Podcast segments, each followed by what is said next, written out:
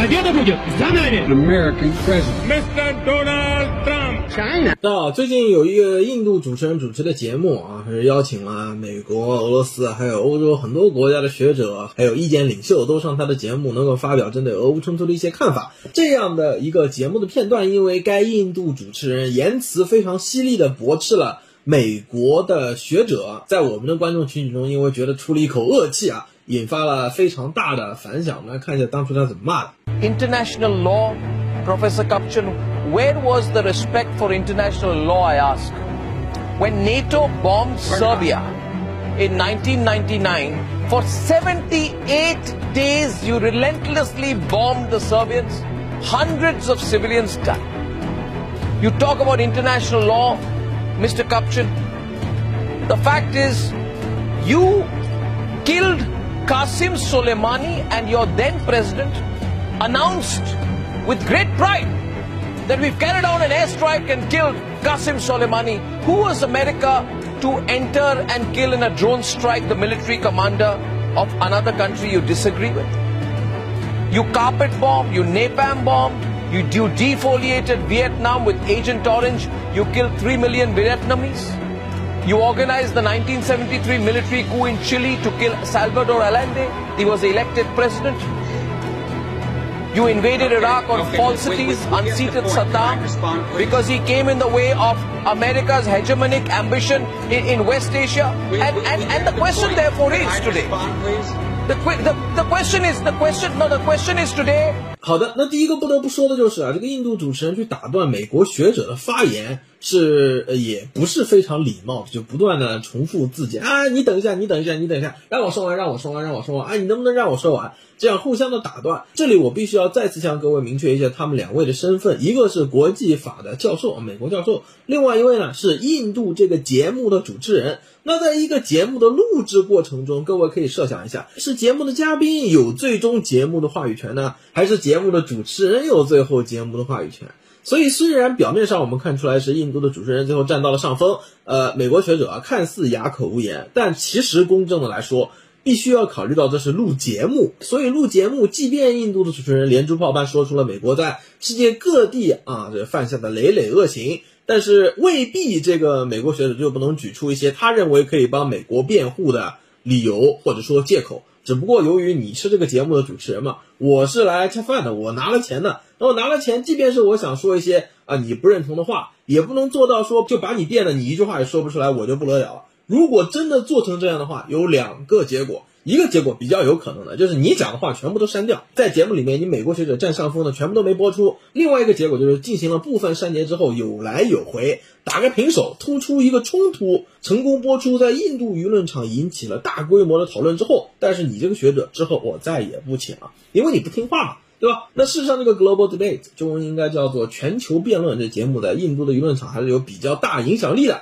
即便这个主持人啊，他呃驳斥美国学者的这样的不太礼貌的打断，他不是针对美国学者，而是所有学者只要是他不认同的，他都这么打断啊，没有太礼貌。但的的确确，印度民众是比较受用的。该频道在 YouTube 的关注也有五百多万啊，属于非常大的一个频道了。所以这样一个背景知识作为补充，告诉大家，当然绝对不否认印度主持人说的那些是不是事实，的确是事实。考虑到这个美国学者，你自己是国际法的教授，那你美国违反国际法这么多斑斑劣迹，你怎么就一句话都不说呢？啊，这一点其实在我自己在美国求学的时候也不止一次跟各位说过啊。联合国七十五周年纪念的时候，我还出席了他们的会议啊，跟人就坦率的沟通过这个问题。其实这个问题对于美国学者来说，学界采取的是一种。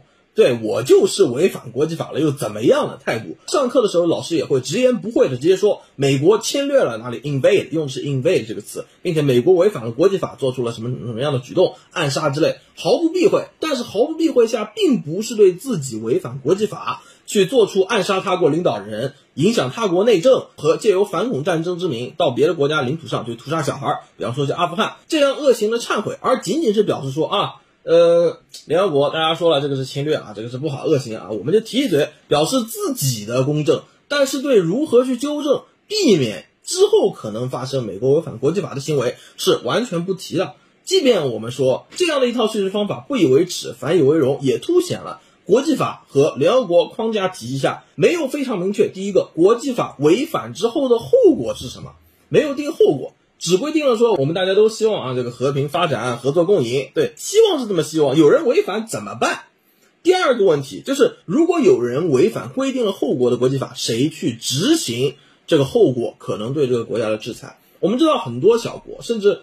地区强国如果发生违反国际法，那么会遭受国际社会的制裁，甚至安理会啊会一致通过是要武力派兵解决问题。但如果美国违反国际法，美国及其盟友借由反恐战争之名到阿富汗去杀小孩、杀老弱妇孺、杀难民，那么谁去惩罚美国呢？这个问题现在都没法解决。所以说，在这点上也是为什么我们的民众看到印度学者。酣畅淋漓啊，虽然说不太礼貌，骂了美国学者，认为是出了一口恶气，但美国人，大家如果回去看的话，美国人啊，有一个女性，她嘴角露出了一个微笑，可以理解。回过来要把背景知识跟各位明确，也要再三提醒各位注意啊，国际法是个习惯法，是谁的习惯？是沿袭了之前这些世界强国，他们在这个星球上以对自己利益最优为出发点。走出的这条路是一条习惯之路，本来就不是为那些除了他们之外的国家设计的路。而且第二个问题，随着发展中国家啊迎头赶上，人类发展指数显著提升，一批发展中国家逐渐从落后的国家，现在变成起码是地区强国。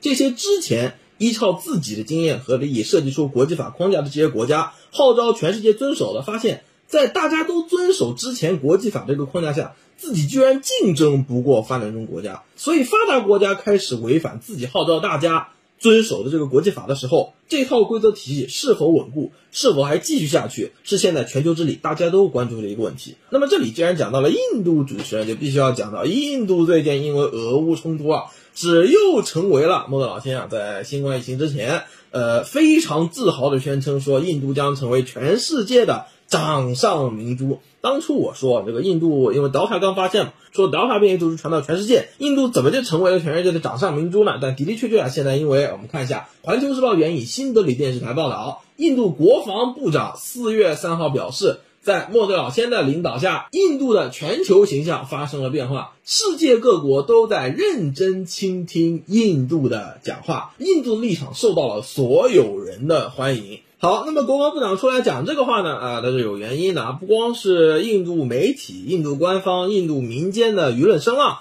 在俄乌冲突之间啊，是让全世界瞩目。另外一方面呢，也是印度的一些表态，包括在联合国安理会，还有双边多边的合作上，在近期这个变动非常剧烈的国际局势上，成为了大家眼中的香饽饽。因为印度明显属于靠自己的力量想搞出点事儿呢，不太容易，但是帮助别人能搞点事儿。他的本事还是很大的，所以在这种情况下，各方势力都希望拉拢印度，自然就心照不宣的，真的就像莫迪老先当初预测的一样，把印度捧到了掌上明珠的这个非常高的地位。那印度的官方、民间和媒体也都表示了非常享受这个过程和非常享受印度现在这个状态。但是有意思的是，之前全世界更关注的那些老牌享受全世界仰望、凝视和分析的国家的战略家们、外交家们，他们其实对印度本次本轮的表态。是有比较不同的分析方式和见解。比方说，这里跟大家展示三个想法。第一种声音啊，来自《外交政策》这本杂志，印第安纳伯明顿的教授分析认为，即便这波印度的联合国是持一个非常明显的中立，但其实大家都知道，这个中立不是中立的意思啊。它的出现，即使美国不满，也的的确确是情有可原。因为印度的大批军事装备和军事技术仰仗俄罗斯，这其实无关国际关系的理论啊，非常简单。我们知道，一个人他的需求也是安全，是最初级、最要紧的需求。一个国家也是这样。那么，既然我的国防极端依赖俄罗斯，你们怎么能期待我印度在对俄问题上表态如此的强硬呢？这本身就是对印度的一个苛求。在此情况下，言下之意是，美国应当降低自己的预期，而不是去逼印度表态。表个中立，你要理解他不可能激进表态的情况下。要么他是中立，要么他就反美。那印度没有表面上反美，已经是给足你面子了。你要降低自己的预期。第二句话，揉一揉，打一巴掌，又说了。但是对印度自己来讲，印度自尼赫鲁时期，尼赫鲁讲出来一句非常著名的：印度要做就做一个有声有色的大国，要么就就此沉寂，没有第三条路可选。那么印度现在是不是真的做到了有声有色的大国？的的确确是。但是你印度这一波，美国学者这么认为啊。你以追求战略自主为名行中立之实，这个中立其实就是不中立。那其实和你印度之前尼赫鲁时代就提出的我们要做不结盟运动嘛，老大，其实是相悖的。这里有意思，就是虽然提出不结盟运动，大家都不结盟嘛，但是大家都不结盟，不代表没有长次之分啊。如果哪天真的是这个地球上面所有国家，包括美国、英国、法国这些国家，都说，哎，我们从今往后都不结盟了，但不结盟它改变一超多强的国际格局嘛？格局还是不改变。当初印度的算盘是搞不结盟，但是我印度要当不结盟国家里面的老大。为此，尼赫鲁其实是殚精竭虑啊。这个展上我们不说了，这是第一种看法，认为第一个啊，美国要理解印度，降低自己对印度的战略期望；第二个，印度自己要看到，你追求战略自主跟在这个问题上中立。美国学者认为是两码事。第二种声音煽风点火，来自兰德公司啊，他这个智库报告说，印度啊，大家都非常期待你会支持并且维护这套基于规则的国际秩序。什么叫基于规则的国际秩序？基于谁的规则？之前我们不止一次的分析过啊。那么大家期待这个大家到底有多大呢？我们也分析过啊，这个全世界联合国两百多个国家和地区，按照地皮面积来算呢，还是按照人口来算？所谓这些兰德公司也好，什么纽约时报也好，美国的印第安纳伯明顿啊这些学校也好，他们口中的大家或者隐含这个主语 we，到底算不算真正意义上的 majority，真正意义上的大多数呢？要打一个问号，对吧？但是呢，很明显，兰德公司写这报告的大哥啊，认为说 很期待印度能够成为维护并支持这一套以规则为基础的国际秩序的。有点像卫道士或者守门神啊，有这个意思。但是这里我们发现，已经和第一种说法啊，那个印第安纳伯明顿外交政策上面学者说的啊，相冲突了。你印度现在基础的我的国防极度仰仗俄罗斯的情况下。维护我国家安全不能得到保障的时候，我怎么就能选择维护或支持你什么基于规则的国际秩序啊？这里印度的国家利益就发生了一个冲突。最完美的情况当然是你一边能拿俄罗斯的武器装备和技术，一方面呢又去像美国那样说什么维护什么国际秩序啊，美国再给你好处。但问题就是这两个利益相冲突的时候，印度如何选择的问题。所以这里的排序呢，对于一个真正意义上的大国，这个大国自然就排除了一些自认为是大国，但是没有人把它当大国的国家，是吧？真正意义上的大国，军事的力量、国土的安全、战略的自主，印度的选择明显是置于其他之上。这我们可以正向解释为印度对自己战略自主权的诉求。比方说，我们这个看一下《环球时报》啊，这报道的巴基斯坦现在是看守总理伊姆兰汗，欧盟成员国要求巴基斯坦支持联合国大会谴责俄罗斯。伊姆兰汗说：“我们是你们的奴隶啊！”这句话就响亮的打回了欧盟成员国这些的无理诉求。这里必须要说啊，澳大利亚在阿富汗杀小孩、杀难民的时候，欧盟这些圣母可是没有联名要求美国去谴责澳大利亚的啊。这里一个典型的双标。好，那第三种声音啊，发在这个日经上面，很明显，这些国际专家和外交家呢，都很敏锐的发现，别管他是自由主义者还是现实主义者，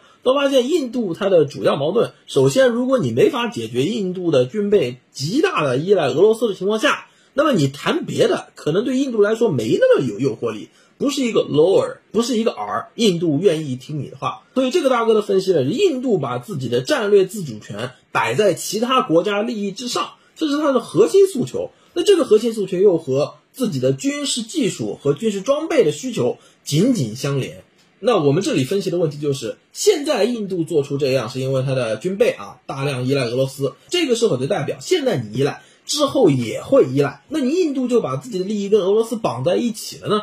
这个问题分两面啊，从宏观角度上讲，那个媒体啊、学者啊，当然可以这么说。但我们这个地方要赞扬一句，印度这个，呃，平凡但又伟大的民族性，就是你别管哪些国家跟印度搞好关系，印度跟哪个国家搞好关系，都会认为这段关系应该是站在平等的角度上，对印度也是完全平等的。为什么要说这句话？刚刚我们看到啊，印度主持人骂美国学者啊，把美国学者骂得哑口无言。阿富汗苏莱曼尼头头是道。的的确确是做了功课的啊，当然也不一定要做功课，你稍微关注点都知道这些事情。我的观众应该也知道。那么他有没有骂俄罗斯的学者和媒体人？他也骂了，也就是说美国人骂了，俄罗斯人也骂了。我们看俄罗斯人他怎么骂。No, I understand, but why are you? What will the bombing? Okay, so tell me, what will the bombing? What will the bombing of Kiev achieve? What was the bombing of Kharkiv? What did it achieve? And let me remind you today, an Indian As student, an see. innocent Indian student, 20, 20, allow me to complete, allow me to complete, Daria, an innocent Indian student in a medical school, 21 year old, 14, was also 14, one of those killed. 14,000 by the by the by the by the Russians. So don't tell me, Wait, don't tell, so don't tell me, so please don't tell me that you're not targeting civilians. So don't tell me you're not targeting civilians. Was the Indian student? we are Why, why did the Indian student die? How many civilians civilians. are you going to kill? 好的，这个视频呢也是一样的打断啊，也比较没有礼貌。呃，骂呢主要呢就是提出了印度在哈尔科夫嘛，哈尔科夫印度留学生啊，这个最后是身亡，到底怎么身亡呢？众说纷纭。但是印度主持人呢是说炸死了，印度的官方口径也说是被炸死了。你俄罗斯去轰炸，怎么能把印度学生给炸死呢？这个问题放在俄乌冲突啊，这么多人失去生命的一个大背景下，乌克兰撤回留学生，我们的外事人员也是兢兢业业，生怕我们的每一个学生在乌克兰不确定的证据下受到任何方势力的伤害。所以这样的情感应该是能共通的。印度主持人劈头盖脸的为这名印度的医学留学生在哈尔科夫失去生命劈头盖脸骂俄罗斯人。所以这两相一比，我们就发现了哦，印度广泛的舆论并没有把自己跟俄罗斯摆在一边，而是把自己摆在了俄罗斯的舆论和美国舆论当中，而且摆的这个位置呢还是同等重量的。也就是说，他没有想把自己当做砝码加入到天平的两侧，而是想作为单独的第三方天平的砝码加入到这个天平中。这个是真的关心印度舆论，我们能够发现的。